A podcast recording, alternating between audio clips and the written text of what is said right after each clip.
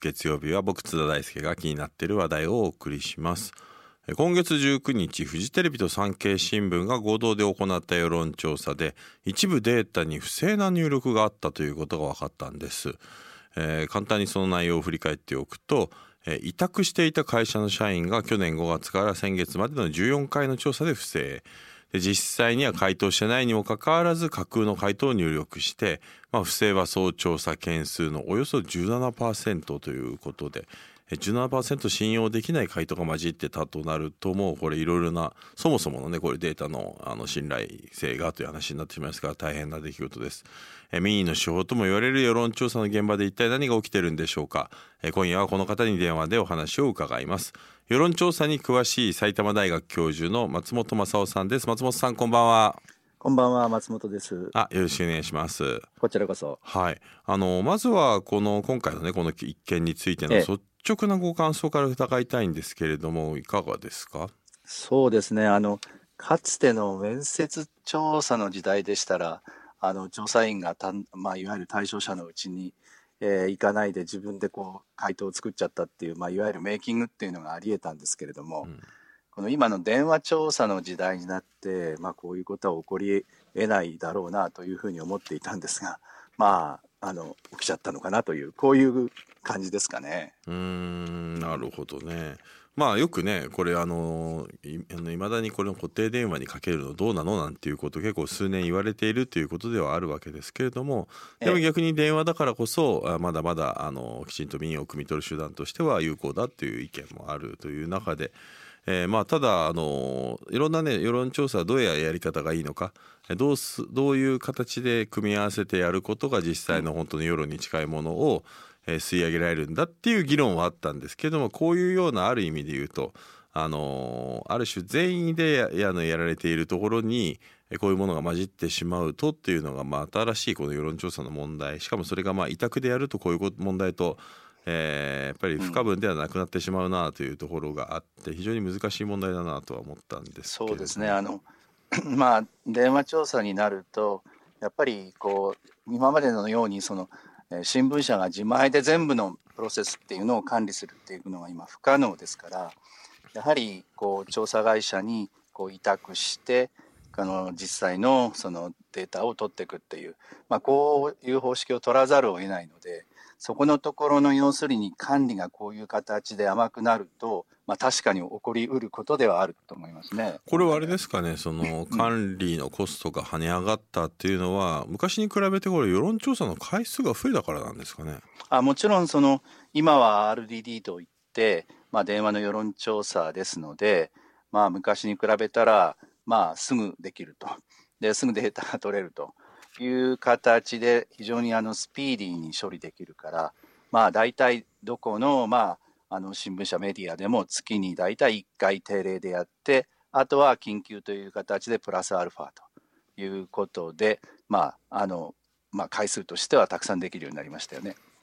うん。うん。あのあれですよね。世論調査で、えまあ、はい。その回数というところもあるんですけど、まあ、ちょうど都知事選もあるので選挙の時期だと、あの開票する時にですねいわゆる出口調査ってありますよね。出口調査もまあ世論調査のまあある意味で言うと一種のようなものではあると思うんですけど、これあのマスコミの話には人に話を聞くとやっぱりあのすごくデジタル化の恩恵を受けてると。この出口調査のその集計とかって今もうタブレットでやるようになって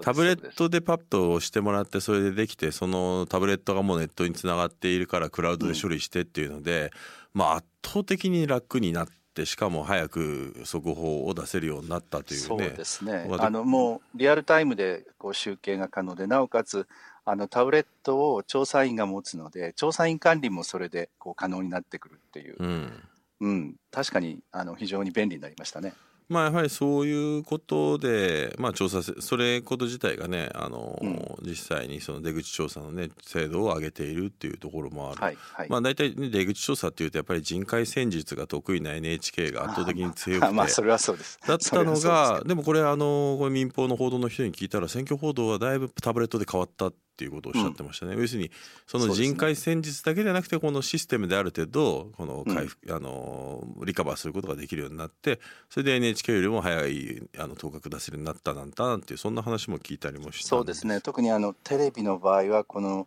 いわゆるタブレット型の出口調査っていうのが一番恩恵を受けてるでしょうね。うん。まあそういうように多分この世論を食い、えーと、世論の組み上げていくものっていうのは、そのメディアの我々のメディアの変あの状況環境の変化に応じてどんどん変わっていくっていうところもあるんですけれども、この世論調査の今のこのスタンダードなもの、まあ、インターネットもあれば昔ながらのこの固定電話にかけるものもある、そして携帯電話にねかける調査もあると思うんですけど、この今のちょっと、まあ、組み合わせではあると思うんですが、はい、一般的な新聞や、まあ、テレビなんかがやってるようなこういう世論調査というのはどういうものが多いんでしょうか？はい。今はあのいわゆるミックスモードと言ってますけれども、えーと、と携帯電話と固定電話双方に、まあ、調査を行ってでその結果をまあミックスするという形であの定例のいわゆる内閣支持率の数値などがこう出てくるわけですね。うん。それぐらいこれ世論調査が日常化したことの理由ってどこにあるんでしょうか？そうですね、まあ、一つはやはりこのすぐにできるこういう、えー、電話方式の世論調査っていうのがまあ開発されて非常に便利でなったっていうこととそれから世の中の人たちもまあ何かことがあるとやっぱり世の中の人たち他の自分の周りの人たちが何を考えてるんだろうどう思ってるんだろうっていうのをこう知りたいというこういうこともあってメディアにとってみればこう社会を図るこうしそのアンテナとしてまあ必要不可欠な、まあ、そういうツールになってきてるっていうこういうことだと思いますね。まあ、これ当然選挙にも結びついている話で、はい、今都知事選のあの東京都知事選のあの期間なわけですけれども、うん、選挙期間なわけで。でこれその選挙期間となるとこの世論調査っていうのが情勢調査っていうのになりまして、はい。はい。はい。えー、だから大体な誰々がこれをリードみたいな感じのちょっとこの新聞社の独特の表現でまあ何パーセントぐらい集まってるのかみたいなっていうのがね出てくるっていうのがありました。でただやっぱり結構今回の都知事選なんかだとね一部の新聞が割とかなり細かい情勢調査を先に出しちゃってて、うん、でそれってまあ2つの効果がありますよね。そのありますあります、まあ、半眼びいきのように、ね。はいはい、あのあこれ負けちゃうんだったら応援しなきゃってなるのもあればでも近年はどちらかというとバンドワゴン効果の方が強くて、はいはい、そうそうですそうです。あのー、まあつまりは勝っている候補に、うん、まあなんていうか勝ち馬投票編みたいにですね、はい、うう勝っているところに投票したいというね、はい、そういう無党派層の人が結構いるっていう、えー、まあそういう投票効果が見られるとなるとそうするとこのあの期間中に情勢調査をしてそれがネットに流れるっていうことは相当影響が大きいのかなっていう感じもするんですがそうですね。この辺りってどう考えればいいですかね、まあうん、やっぱりこうそういうことで世論調査の結果がやっぱり流れを決めていくっていうですねまあ、こういうこう効果、影響っていうのはちょっと否めないと思いますね。かといって世論調査とか情勢調査の結果っていうのはあの、まあ、実際の結果を予測するためにやるので やっぱ当てることに意味があるし世の中の人たちもこのそういう調査が実際の結果とこうほぼこう似通った数値になるからあ世論調査の結果ってちゃんと民を捉えているの？とねっていうことで、まあ、社会的なこう信頼が生まれるんで、まあ、この辺は非常に難しいところですよね判断がね。うんなるほど。あのー、もう一つやはり携帯電話普及したので近年はこの固定電話がどんどん契約数激減してるんですよね。はいはいはいこれは今後世論調査のあり方に何か変化を与えていく兆しはありますかね？そうですね、もう今あの、ご年配の方をフォローするために、まあ、一応固定電話をっていう形になっているんですけれども、まあ、メインはもう携帯電話でこうリーチしていく以外ないと。で、その携帯電話っていうのも、実はいわゆるガラケーではなくてスマートフォンですので、このどうやってこうスマートフォンにこうリーチしていくかというのがやっぱり世論調査のこう大きな課題になっているということだと思います。うんまああのこれだけ押さえておけばいいっていうデバイスが1個だけっていうことがないからこその苦労ってことですよね。あそういうことですね。うんなるほど。はいということで、まあ、今日の本題でもあるわけですけれども、はい、まあ、世論調査このデータが捏造だったっていうことは、まあ、メディアの信頼も失墜させますよね。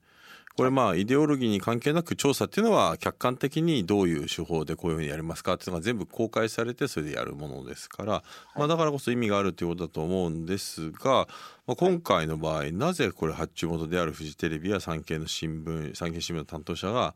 えー、この不正を見抜けないものだったんだと思われますか？そうですね。やっぱりこの管理する側にそれだけのまあ何て言うんでしょうかね、えー、まあ、あの世論調査に詳しい人がいなかったのではないかと。ですから、調査会社、委託する調査会社にこう丸投げしてしまっていたのではないかなという、そういう気がしますね。そこが一番大きかったんじゃないかなというふうに思います。まあこれあのね最初報道された時にはこの世論調査が捏造ということで、ああの支持率を高めにやったりあるいはあの他の党の野党の支持率を低めにしたみたいなそういったイデオロギー的なねところがちょっと疑われた部分があるんですけども、はい、これ報道を見ている限りまあそういうものとはちょっと違う感じなんでしょうかね。全く質が違うと思いますね。要は、うん、えーと、今回はこの富士山系の方ので言うと要はその委託した会社が再委託していたっていうことすら知らなかったわけですから。うんですから、その再委託会社がにこう指示を出してこう、こういう結果を出せというようなことは、まあ、ありえなかったわけで、うん、むしろだから、まあ、今言ったように、きちんと管理してなくて、まあ、自分たちの要するにこう使って報道しているデータっていうのはどういうプロセスを経てどうであったかというその形で出てきているかっていうことをきちんとモあのモニタリングをしていなかったというこの問題が一番大きかったんだと思います。うん。これでもまあそうですよね。発注誤発注というかこういうものが不正を見抜けなかったのかっていう問題もありますけども、うん、えー、この不正を行った委託会社の社員はオペレーターの人集めが難しかったなどと話しています。これら含めてこの背景に何があると思われます？そうですね。やっぱりここのところまずこの確かに人集めというかまあ、人手不足でなかなかオペレーターの調査員を集めるのが大変でまず普通にしててもそのコストアップしてると。そこへ持ってきてここのところやっぱり電話の世論調査あ見ず知らずの人からかかってくる電話に関して非常にこう拒否が増えていて。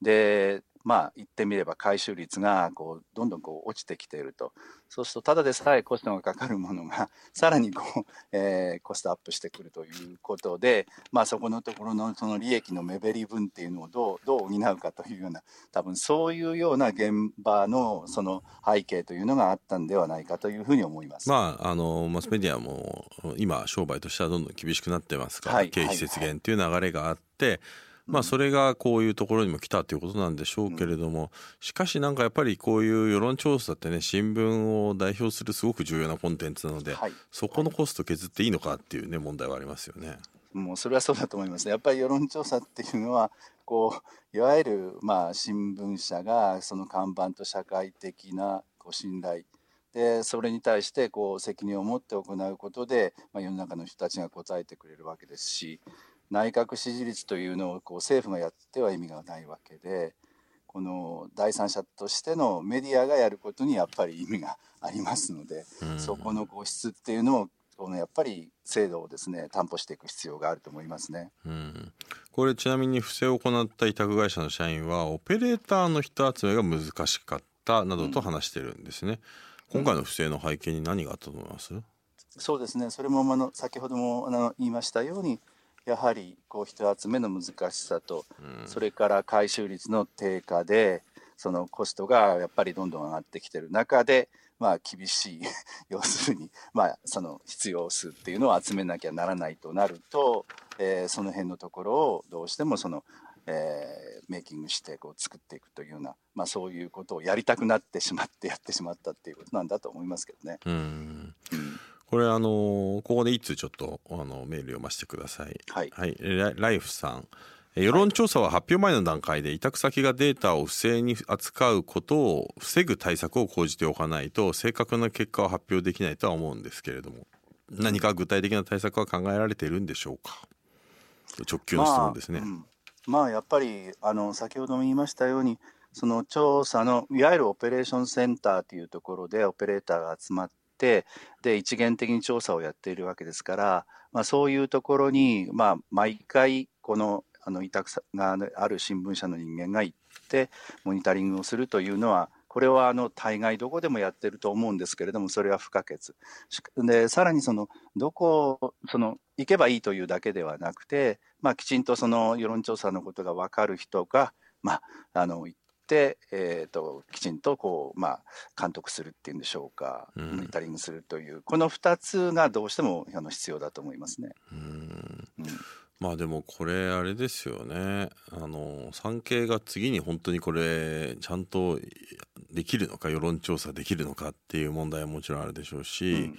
まあ、やったとしてもあのどこまでこの国民が信じるのかっていうね別の問題もあるような気もします、ね、まあそうですね。ただそれは他者に対してもやっぱり世論調査って基本的なそういう手心が加えられるんだっていう。これはどの社の世論調査に関してもやっぱり同じ影響があるのでこれはなかなか難しいというか まああの困った事件だなというふうには思ってますね。うん、これあのー、どうですか？あのー、再発させないために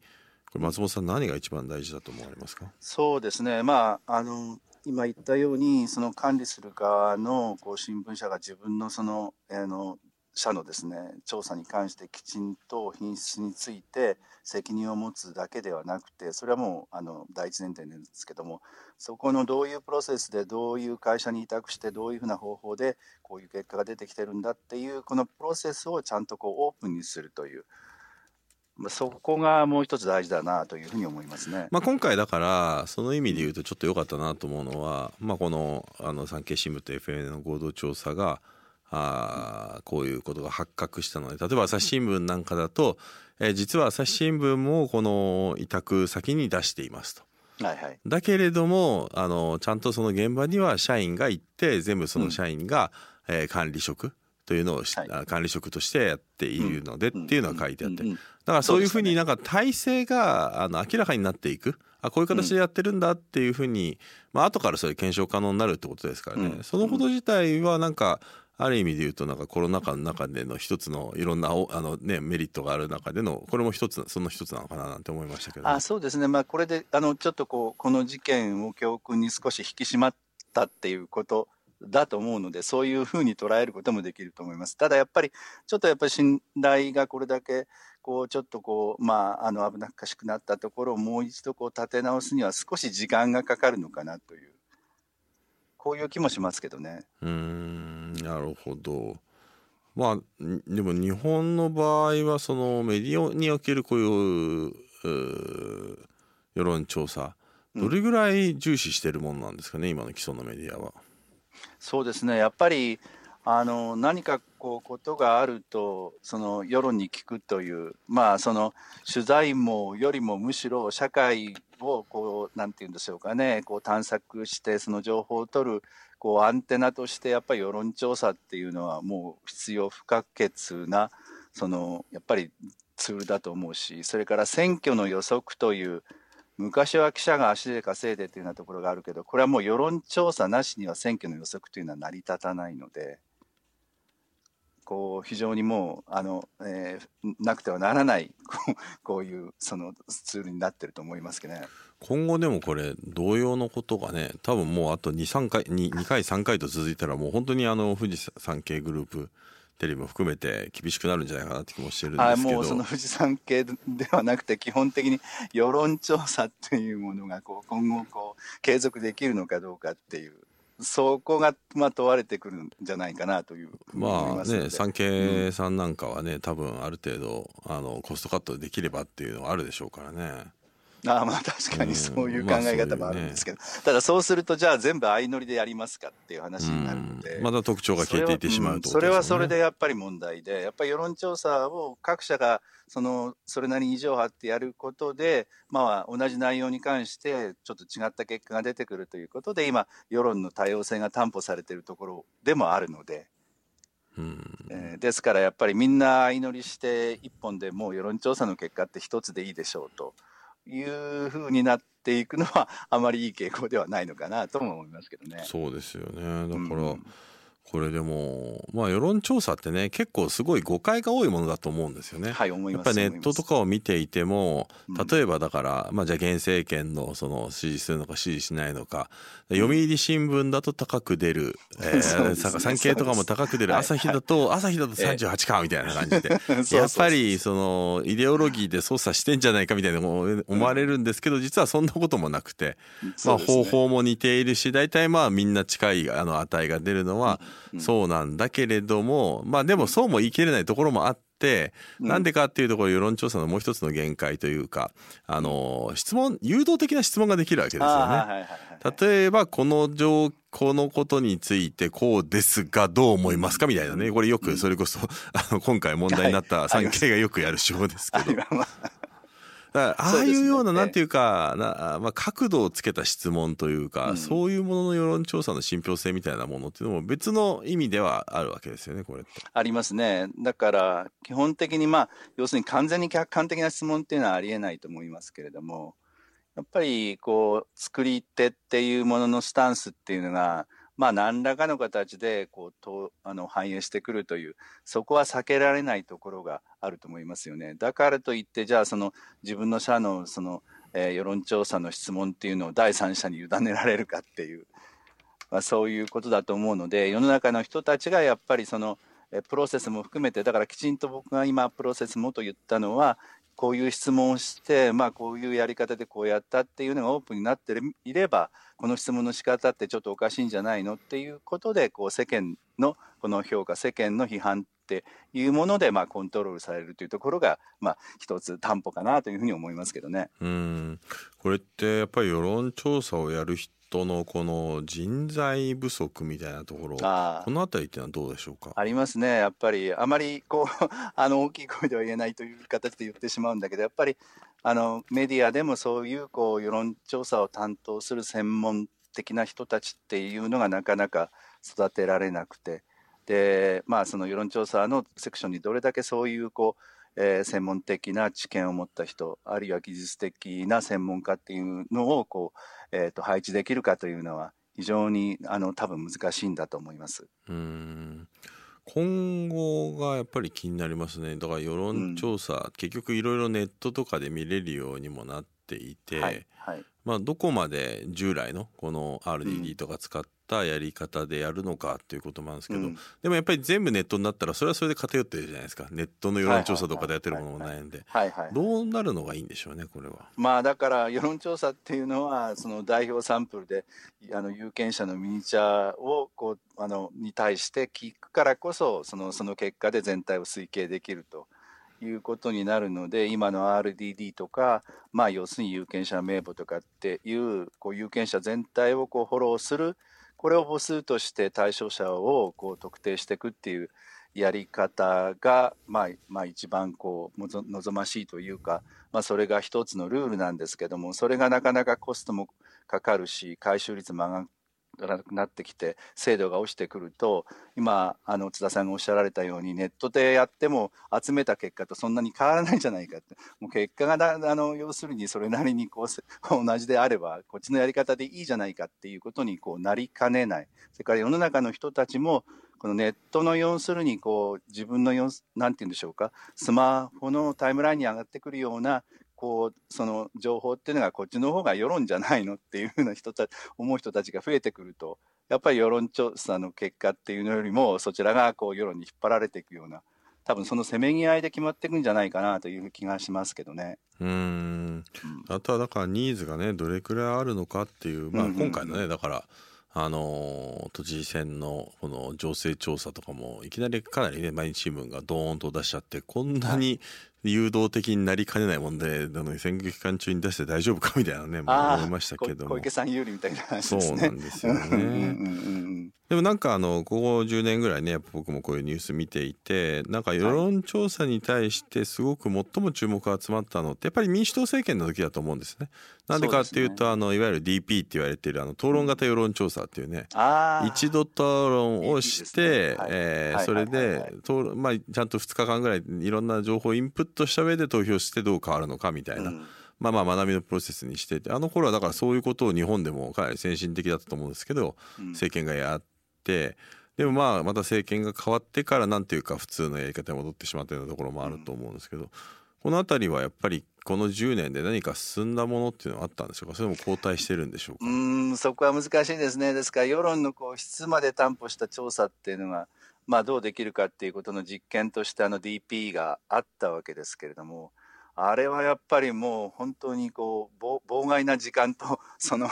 えー、とコストがかかるわけでこうメディアがそのああいうその DP のようなものも担えるかっていうとなかなか難しいんだと思います。だから結局やっぱりこうそのすぐできてでまあそれなりにこうそのコストがかからないでこう調査っていうのをこうどうやってやっていくかっていうとなると今のようなこう RDD まあ、将来これがスマホに変わるのかどうか分かりませんけれども、まあ、そういう形の世論調査をこうどこまでやっぱり引っ張っていけるか。で社会がその結果をまあ、どこまでこう世論だっていうふうに認識してくれるかっていう、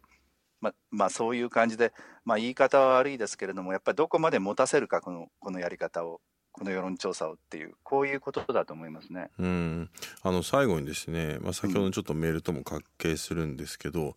うん、我々これリスナー一般のこの視聴者の人たちっていうのは、まあ、新聞とかで触れて、やっぱり騙されないためにどうすればいいかというか。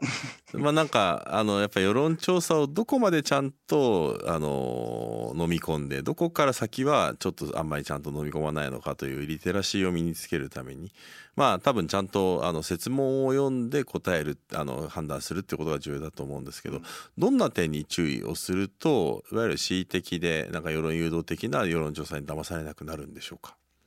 まあそうですね、まあ、結果をどう解釈するかっていう、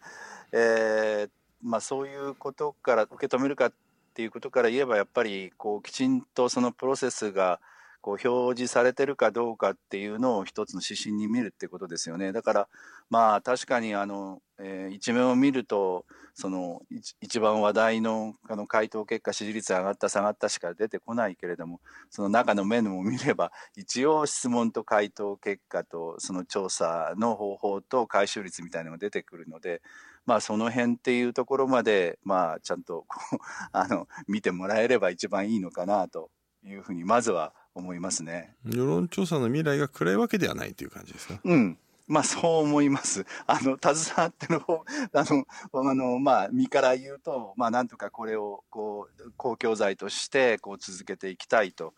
いうふうに思っています。まあ社会問題がどんどん複雑化しているからこそ、まあ政権の支持率だけではない、個別のやっぱり政策の世論調査へのニーズが高まっている感じがしますよね。あ、それはそうですね。そう思います。まあこれはだから、まあその内閣支持率なんかと違ってやっぱりこう個別のイシューとか政策っていうのは調査のその聞き方っていうようなものによってこう微妙に結果が変わってくる可能性があるのでやっぱり各社がそのいろんな角度から聞いていくっていうそういうこう世論調査の多様性っていうのがやっぱり一つ必要かなというふうには思います。はい、よくわかりました。そろそろお時間が来てしまいました。松本さん、どうもありがとうございました。どうも失礼しました。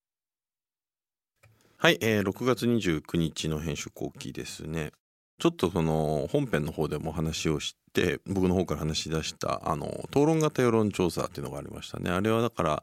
あの最初にまず普通に世論調査をする。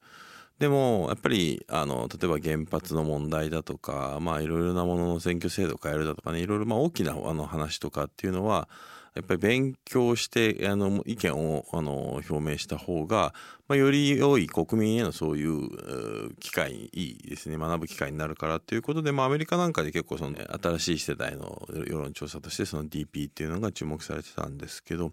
あの時にその2011年ですね2012年に起きてたのっていうのはやっぱりこれから日本人原発をどうするんですかって大きな問題に対してまあその感覚で調べるだけではなくてやっぱりちゃんと議論をした結果原発が必要かどうかっていうのを学ぶっていうのでであの時に当然そのじっくりとその討論をした時に結果どうなるのかっていうふうにみんな注目してたんですけど結論から言うと人は学ぶとよりその最初の傾向にあの拍車がかかったんですよね。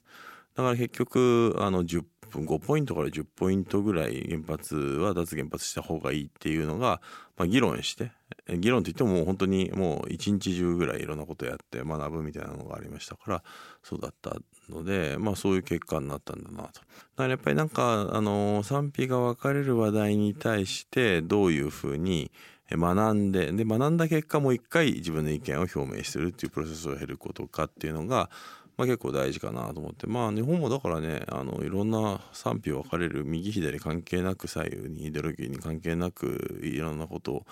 やらなきゃ例えばね天皇制の、問題とかもそうでしょうしね皇室どうするのとかでいろいろあるわけですから、まあ、そういうのとかでねこういう討論型世論調査ってやればいいのになとも思うんですよね。なんかだからそれで思い出すのはちょっと前にあったあの検察庁法改正に抗議するっていうのがなりましたけどあれもどちらかっていうとなんかドローン型世論調査みたいなところがあって最初に出てきた中で話題になってるからその話題になってる中人々がまあ問題を学んでいって、まあ、結果またその反対を示していくっていうそういう動きとかが見られていたので。まあだからそういうものの呼び水に、え、世論調査を使うみたいなねそういうものとかもあったと思うのでまだまだねこういう時代だからこそいろんな世論調査で民意を可視化するっていうことは多分重要でもあると思いますのでまあなんかあのこういうまあなんていうかまあちょっとね次が気をつけるよって話じゃないんですけどまあ次同じようなこともねこれあの産経 FNN があったらもう多分もう世論調査としての数字がもうみんな信用してもらえなくなると思うので是非産経新聞フジテレビの2社にはですねその意味でのあの今後は十分に注意してもらって信頼を回復してもらいたいなと思います。ということで、えー、6月29日の、えー、編集後期でした。また来週。